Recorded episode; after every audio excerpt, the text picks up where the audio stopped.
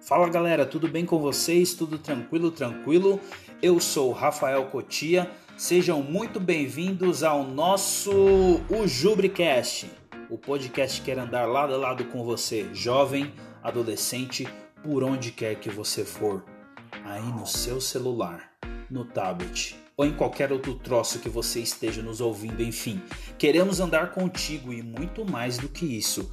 Queremos compartilhar uma visão de mundo que vai parecer loucura para quem não manda com a gente. E para o nosso primeiro app de estreia temos dois convidados sensacionais. O primeiro convidado é conhecidíssimo do Andy, o grande Paulo Vargas. Dá um oi aí, Paulo, para a galera. Oi, gente, tudo bem? e aí, pessoal, tudo bem? Bem-vindos ao podcast da Aljubre. Também está aqui com a gente ele, o vovô gente boa, o nosso querido Pastor Gilberto. Dá um oi aí, pastor. Oi, meu povo. Que bom poder tá, estarmos juntos aqui numa sexta-feira. Bem-vindo, pastor. Muito bem, é o seguinte. Tenho certeza de que você não aguenta mais ouvir falar do Covid. É, eu sei. Até tempo atrás você viu uma galera aí surtando. Isso quando não era você o surtado. Tudo por causa do distanciamento social e tal. Mas hoje, ah, hoje é diferente. Hoje eu tô ligado que você já se acostumou com esse negócio e tá achando até bom. E assim, o que nós queremos com esse podcast de hoje é te tirar do seu mundinho tá? Desse mundo que você vive aí de fim em si mesmo e te chamar para um outro pensamento, para uma outra visão. O podcast de hoje tem o seguinte tema: seria o homem um ser individual ou coletivo? Se você tem a certeza de que você não é um alienígena, o homem de quem estamos falando é você. Vamos começar então com ele, Pastor Giba. Fala aí pra gente qual que é a ideia dessa pergunta. Seria o homem um ser individual ou coletivo? Bom, é, a grande, grande problema aqui, na verdade, é a gente entender que essa não é uma pergunta é, que vai levar você necessariamente uma resposta uh, religiosa. A ideia aqui é, é entender o que acontece para a gente saber o que fazer, mesmo dentro de uma perspectiva simplesmente humana. Né? Nós estamos no meio de uma pandemia, uma pandemia que a gente sabe o começo, mas não sabe o fim. Acabei de ver o nosso, o nosso querido governador abrindo a economia, as igrejas já podem serem abertas, os cultos já podem acontecer. A pergunta que a gente tem que tentar responder, porque lembra, se a Bíblia não responde às questões da vida, então realmente a Bíblia é só um adereço né? É, é religioso que não precisa ser levado a sério. Né? Ah, por quê? Porque a, a, gente vai tocar em assuntos aqui e, e vai precisar de alguns momentos de obediência. Né? Como é que vai, vai se submeter a um troço que você nem consegue ver como uma questão da realidade para hoje. A Bíblia foi escrita mais de dois mil anos. Então a grande pergunta que a gente precisa pensar aqui é que homem é esse que responde? Qual é a, questão envolvida aqui? Então precisamos responder essa pergunta. Né? Se, você tem uma posição, por que, que você tem essa posição? Bom, você deve ter percebido que após essa fala do pastor, nós permanecemos ainda com a pergunta: seria o homem um ser individual ou coletivo? Não só isso, mas ainda mais: que homem é esse? E é inegável que nós precisamos, quando fazemos essa pergunta, que homem é esse, falar sobre propósito. É, não tem como, como falarmos do homem é, desassociado ao propósito da sua existência. Então vou pedir para o Paulo aí é, discorrer um pouco mais sobre essa nossa pergunta. É, seria o homem um ser coletivo ou individual? E qual é o propósito desse homem? Fala aí, Paulo, pra gente. É, boa noite, então, é, vamos lá, né? Primeiro essa pergunta aí, eu acho que o, pastor Gilberto falou um, um tema legal, é uma, uma frase interessante que diz que isso não necessariamente nos conduz a uma resposta religiosa. E é, e é verdade, nós vivemos aqui numa época em que isso tem sido muito debatido, essa questão do individual e do coletivo. Então, o que é mais importante? No fim das contas, o que vai definir o homem em essência? Essa questão da pandemia levantou isso né, pra gente. A gente vê, por exemplo, essas questões de, de, discussões que vão sempre, no fim das contas, girar em torno de, de, do, que vai, do que vale mais, né? O, o, homem em termos de comunidade ou o homem em termos de individualidade. Aliás, essa discussão permeia política, essa discussão vai permear ideologias e tudo mais. E trazendo aqui para o nosso lado, é claro que essa discussão né, vai, vai permear também o que nós cremos aí dentro da teologia, dentro da, da fé cristã, mas de fato não conduz necessariamente a resposta religiosa. Agora, o que você falou aí, Coutinho, é, sobre essa questão de, em relação a propósito. Olha, cara, o, o, quando, quando eu falo de propósito, é muito difícil você desligar qualquer coisa de uma resposta que seja bíblica ou teológica, dentro de uma teologia conservadora bíblica, né? Você responder esse tipo de pergunta fora de, de, de uma perspectiva assim, porque quando você fala sobre propósito, lidando ainda, ainda com essa questão do individual, do coletivo, obviamente você, tá, você vai falar do, do anseio principal do homem, do, do objetivo principal para o homem da existência humana. Você não consegue chegar a uma resposta a isso sem ser uma resposta religiosa. Aí eu não estou dizendo que resposta. E aí eu não estou definindo religião dessa forma mais comum, não é cristianismo, não, mas todas essas investigações são propostas aí acerca disso vão acabar chegando em respostas religiosas, nem que sejam uma religião secular, né? Mas vão chegar nisso. É muito difícil dizer, por exemplo, que dentro de uma teologia bíblica a gente consiga encontrar ali o principal do homem é, é, um, é a individualidade dele. O principal do homem é, é a coletividade dele.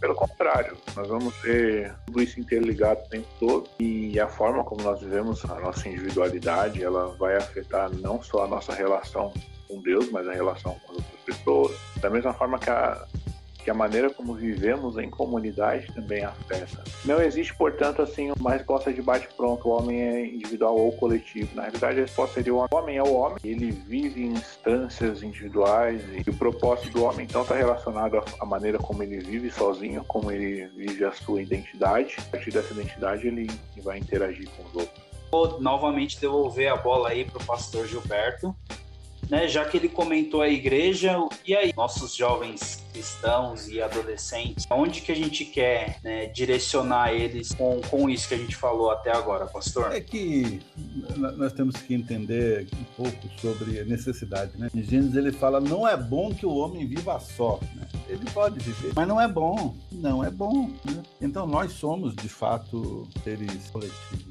mas é, pensamos individualmente. Quando certo seria pensar coletivamente e agir individualmente. Jesus falando sobre servir, ele fala eu vim servir, eu não vim para ser servido. Quando a gente fala num grupo como como os adolescentes, né, o Andy, o Júbilo, é, qual é o propósito que nós estamos aqui tentando trabalhar, né? Lembra a pergunta primeira sobre agora pode a igreja? Tá, mas pode como que a igreja pode?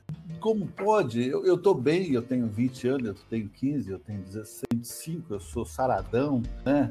eu faço, eu faço academia, então nada pega em mim. Uh, mas a igreja não é só, gente, esse, esse perfil. é, não é. E eu tenho que pensar. Quem dera se fosse, né, pastor? Eu preciso pensar no outro eu preciso pensar no outro, porque eu vou agir individualmente, eu na posição, eu, mas eu não posso, eu não posso pensar só em mim e agir como eu penso sobre mim mesmo, né? Eu aguento, então todo mundo aguenta. Não, eu tenho que agir individualmente, mas pensar coletivamente. Eu até comentei numa outra conversa que a gente teve sobre, sobre uma mãe falando ela tem duas meninas e a menina, a menina, eu falei para ela, olha, a mais velha vai ter que ser exemplo para a mais nova. Ela falou, não, não tem que ser nada. Ela, ela que se vire. Então é importante que, que você, que estamos, entendamos o desafio do coletivo. Então, o desafio para nós, eu, eu entendo aqui, como Paulo falou, o grande desafio para nós é esse, esse pensar biblicamente na prática, nos pragmáticos com a palavra. Não tem nenhum problema de ser pragmático nesse sentido, porque eu preciso aprender a agir individualmente, mas pensar coletivamente, porque só assim eu vou ser bênção para as pessoas ao meu redor e aquelas pessoas ao meu redor que, que forem abençoadas por mim, na verdade por Deus, através de mim, eles poderão ser também um canal de comunicação de Deus com esse planeta. Pegando o gancho no comentário do pastor Gilberto, acredito que a grande dificuldade que nós temos é em relação ao pensamento muito forte hoje de que nós vivemos um momento onde é cada um por si. E será que esse pensamento ele já tem entrado nas nossas igrejas? Né, o Paulo ele tem um convívio muito forte com o Andy. Gostaria que ele comentasse sobre isso e o pastor Gilberto em seguida sobre se esse pensamento cada um por si ele já adentrou as nossas igrejas e como como que isso tem trazido prejuízo para que nós vivamos o nosso propósito? Primeiro que eu acho que esse é o pensamento que, que tem dominado aí a, a nossa cultura hoje. As pessoas falam muito em coletivo e tudo mais. Na realidade, as pessoas estão se voltando cada vez mais para dentro de si mesmas de uma forma gritante. Inclusive, é, através de ideologias e coisas assim. Nós vemos, por exemplo, essa tendência em todo esse identitarismo que, querendo ou não, tem, tem atingido os adolescentes, né? Então, essa intensa defesa das identidades cada vez mais, mais voltadas para dentro de si mesmo, né? Então, a pessoa ela, literalmente pode ser o que ela quiser ser, a hora que ela quiser ser, e todo mundo então, tem que reconhecer aquilo como uma nova identidade. É, isso é um problema, isso é um problema muito grande. Agora, muito embora isso daí não tenha atingido a igreja em cheio, porque esses movimentos identitários, via de regras, vão estar ligados a algumas práticas que moralmente a igreja já considera práticas absurdas de cara e já rejeita isso de bate-pronto, esse pensamento identitário, às vezes eu tenho a impressão de que algumas nuances dele a gente consegue perceber, especialmente entre adolescentes e jovens. É, aquele fechar-se em si mesmo, do seu próprio círculo, de repente entendendo ali que tem a, a, a verdade última, redenção de todas as coisas, de, enfim, a, a partir da, da minha faixa etária, do, do, que eu penso, daí tem atingido muitos jovens. É, e especialmente os adolescentes ainda. Isso é um problema muito grande porque a, Sim, porque a Bíblia ela é ela, ela entende é, também as nuances individuais, claro, mas ela entende muito o lado coletivo do ser humano da, da vida em comunidade. Deus escolheu e criou o homem para viver em comunidade. Então o homem ele tem as suas características individuais, ele responde individualmente diante de Deus, de uma série de coisas assim. Ainda assim, Deus escolhe o homem, o pastor Gilberto já citou, né? Logo no início da Bíblia, nós vemos Deus criando uma comunidade, criando ali o casamento, nada mais é do que uma comunidade. É, então, existe aí esse, esse problema, né? O, esse, esse tipo de pensamento tem entrado na igreja infelizmente, não, não a igreja de forma geral, mas os adolescentes, os jovens, muitas vezes eles, eles olham para isso, isso tudo e pensam: poxa vida, é, eu não preciso da igreja, não preciso da comunidade. Isso é problemático porque quando os adolescentes eles se voltam para a comunidade, muitas vezes, e jovens também se voltam para a comunidade, isso aí é um desafio para a gente, né? Às vezes até mesmo a gente faz isso, já sendo um pouco mais velho. É, nós nos voltamos para a comunidade como uma comunidade que precisa intensamente da gente. Olha, é verdade que a comunidade precisa da gente. É, isso, isso é uma realidade. Nós precisamos servir em comunidade. Ainda assim, não olhamos para a comunidade nesse sentido servil, sabe? Não, eu preciso servir a comunidade, mas a minha comunidade precisa de mim porque de alguma forma eu sou superior, eu tenho um conhecimento melhor que a comunidade. De forma que, assim, sem a comunidade eu fico bem, mas a comunidade sem minha comunidade sofre. É um pensamento ruim também. Tem um escritor, ele chama e ele, ele descreve a vida cristã em três momentos. Primeiro, você tem o um momento do isolamento, né? E a gente vê isso, por exemplo, no ministério de Cristo, quando Cristo ele vai se preparar para o seu ministério, ele se isola. Então, ele vive essa vida interior de maneira muito, é, muito aguda, assim. Então, a gente vê isso na vida de Cristo. Primeiro, esse isolamento para conhecer o Senhor, para conhecer a si mesmo e a identidade verdadeira que nós temos em Cristo e nós temos a partir da nossa fé. Então, nós conhecemos a nossa real identidade. essa, essa, esse conhecimento, então, ele vai nos levar a uma vida de comunidade, uma vida de comunidade mais rica. E é a partir dessa vida individual que nós conseguimos viver uma vida de comunidade que nós conseguimos celebrar, nós conseguimos perdoar. Porque veja bem, por mais que eu fale, nossa, eu estou vivendo aqui uma vida santa, é, na, aqui na minha individualidade, a pandemia acho que exacerbou isso, né? Muita gente de repente pensou que, poxa, eu posso ser um cristão totalmente verdadeiro e, e, e totalmente completo em, em mim mesmo se eu fizer minha, tiver minha vida devocional bem desenvolvida e assistir uns vídeos de uns pregadores famosos aí na internet. E, e não é assim, porque por mais que eu aprenda como perdoar na Bíblia e, tenha um devocional maravilhoso sobre perdão, eu só vou aprender a perdoar se estiver vivendo em comunidade. Eu só vou conseguir celebrar se eu estiver em comunidade. Seguindo nessa linha, né, a, sacada da Renault é que ele, diz que a vida, primeiro essa questão individual e depois essa prática comunitária, ela então vai nos guiar diretamente para o ministério. Isso, inclusive, é um padrão que a gente consegue ver na vida de Cristo Jesus. Né? Jesus, ele teve uma vida, em, você pode dizer assim, uma vida devocional, individual, e ele sempre passava por isso. Essa essa individualidade com o Senhor, então a questão devocional, a questão ali eu me conhecendo e conhecendo a minha própria identidade. A partir disso ele tinha uma vida comunitária com os discípulos, com outras pessoas. E isso e a partir dessa vida comunitária então ele construiu o ministério dele. É um erro nós pensarmos e aí falo especialmente aqui para jovens e adolescentes que estejam nos ouvindo, possivelmente, é um erro nós pensarmos que nós podemos ministrar a comunidade sem antes ser moldados e aprender na comunidade. É necessário. Eu tenho assim uma vida em termos individuais rica com o meu Senhor Jesus, uma vida rica, é, aprendendo de, de Cristo, enfim, em toda aprendendo quem, quem é minha, quem eu realmente sou em Cristo. Isso só solidificado quando eu, eu vivo em comunidade. E apenas quando eu estou sólido o suficiente eu consigo ministrar, que eu consigo exercer um ministério, ou seja, que eu consigo ser relevante para a comunidade também. Então existe essa troca intensa. À medida que eu sou abençoado pela comunidade, então eu começo a conseguir também ministrar para essa comunidade. Sem a comunidade, então, eu não consigo. Da mesma forma que a comunidade também depende de mim.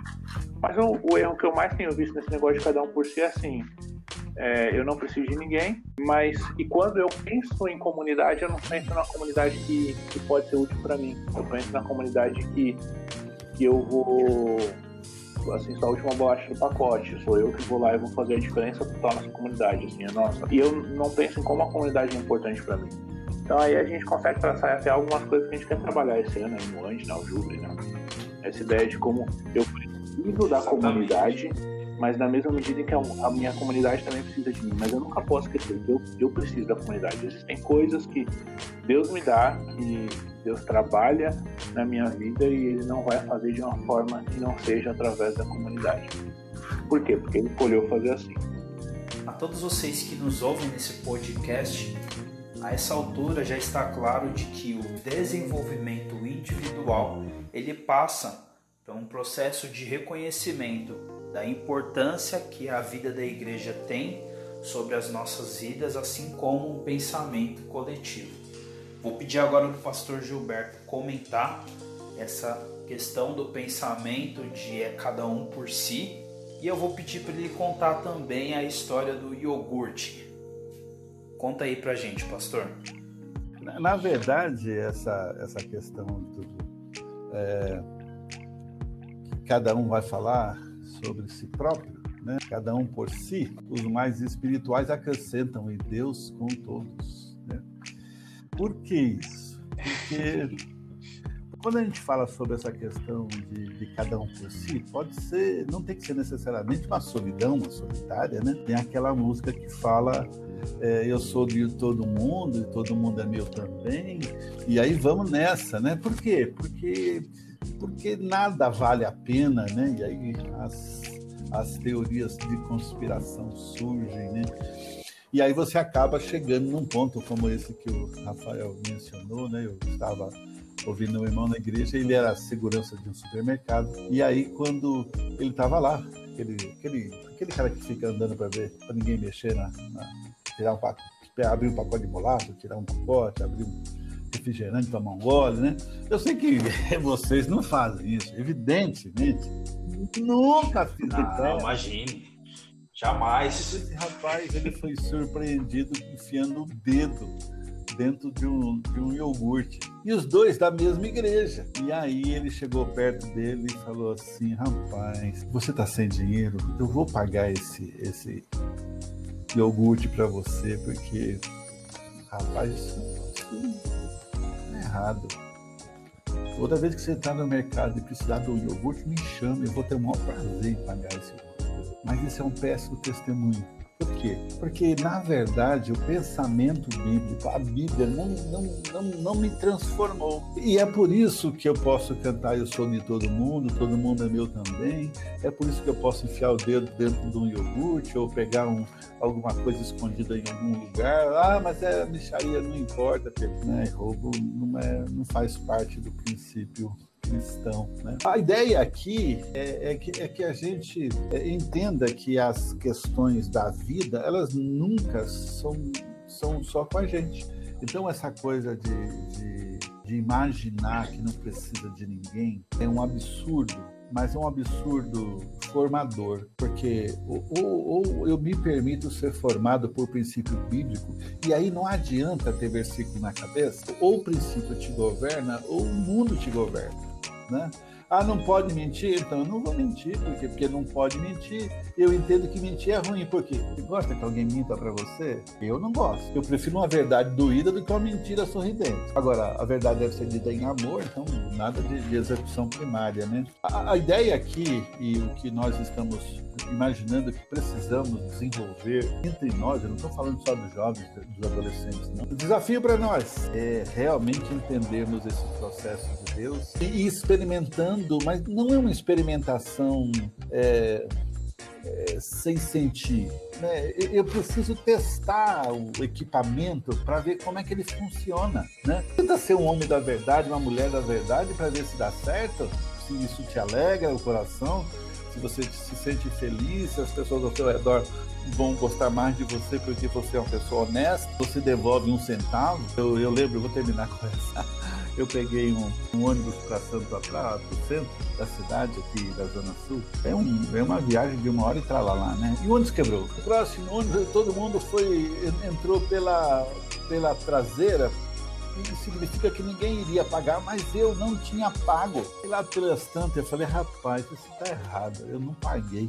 Aí eu cheguei pro cobrador e falei, ô, seu cobrador, eu tô aqui, mas eu não paguei. Ele falou, não tem importância não. Ele falou, eu falei para ele, para mim tem, eu quero que o senhor cobre. Não, cara, eu não vou cobrar. Eu falei, o senhor vai ter que cobrar. Toma o dinheiro aqui, na caixa dele e virei a, a catraca. Por quê? Porque ele não estava preocupado com, com o dinheiro, eu estava preocupado com, com o testemunho. Você fala, pastor, mas testemunho para quem? Não tinha ninguém lá. É verdade, não tinha ninguém. Mas Deus estava lá e eu também. Eu sabia o que eu estava fazendo e não podia fazer. Pequenas coisas, uma bobagem, né? Não, fala a verdade. Mas isso vai marcando você e vai fazendo com que a, a vida que eu levo e você vai levar realmente marque você, porque você agiu individualmente, mas pensando naquelas pessoas ao seu redor que vão precisar de você vivendo a verdade. Só que elas, elas precisam ver sem discurso. Meu, meu pedido nesse, nesse nosso podcast é que você pense nisso. Age individualmente, mas pense coletivamente.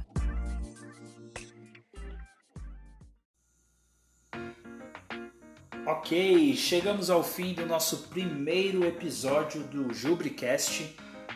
Quero agradecer a presença dos nossos convidados, Paulo, Pastor Gilberto, e eu vou encerrar minha participação aqui deixando um pensamento para você. Faça com que os princípios bíblicos se tornem os seus princípios. Essa frase eu ouvi do pastor Gilberto fez muito sentido para mim e eu espero que você viva a vida cristã de tal modo que os seus princípios estejam totalmente alinhados com os princípios bíblicos. Paulo, por favor, as suas últimas considerações, depois o pastor Gilberto. Vamos nos lembrar de quem nós somos, né? Essa, daí, essa questão de fazer que seus princípios vivos sejam seus princípios é legal. É a definição da nossa identidade, né? É, os princípios bíblicos têm que estar intrinsecamente ligados à nossa identidade. A nossa identidade ela é transformada a partir de Cristo. Se você é uma coisa, você vai agir de acordo com aquilo que você é, não tem como fazer diferente. E a nossa identidade ela é formada e uma das ferramentas que Deus usa é a comunidade, né? As comunidades, né? Inclusive a família, né? Que foi citado, de repente pode ser até abordado em outro momento. Não vamos nos esquecer disso. Não é com cada certeza. um por si, né? Pelo contrário, nós precisamos uns dos outros para ter a identidade de Cristo formada em nós, então viver de acordo com os princípios Deus abençoe a todos. E aí, obrigado também por, pela participação hoje, foi bem legal. Né? Pastor, últimas considerações e agradecemos aí Amém. a sua Eu quero agradecer a oportunidade de estarmos juntos aqui. Eu, sinceramente, espero que a gente consiga ter muitos outros momentos assim. E o nosso objetivo é crescer. Não, não sabemos de tudo, eu não sei de tudo. Eu aprendo todos os dias e uma coisa eu sei, eu tento viver o que eu prego e tento pregar o que eu Falou, galera. Deus abençoe vocês e até a próxima.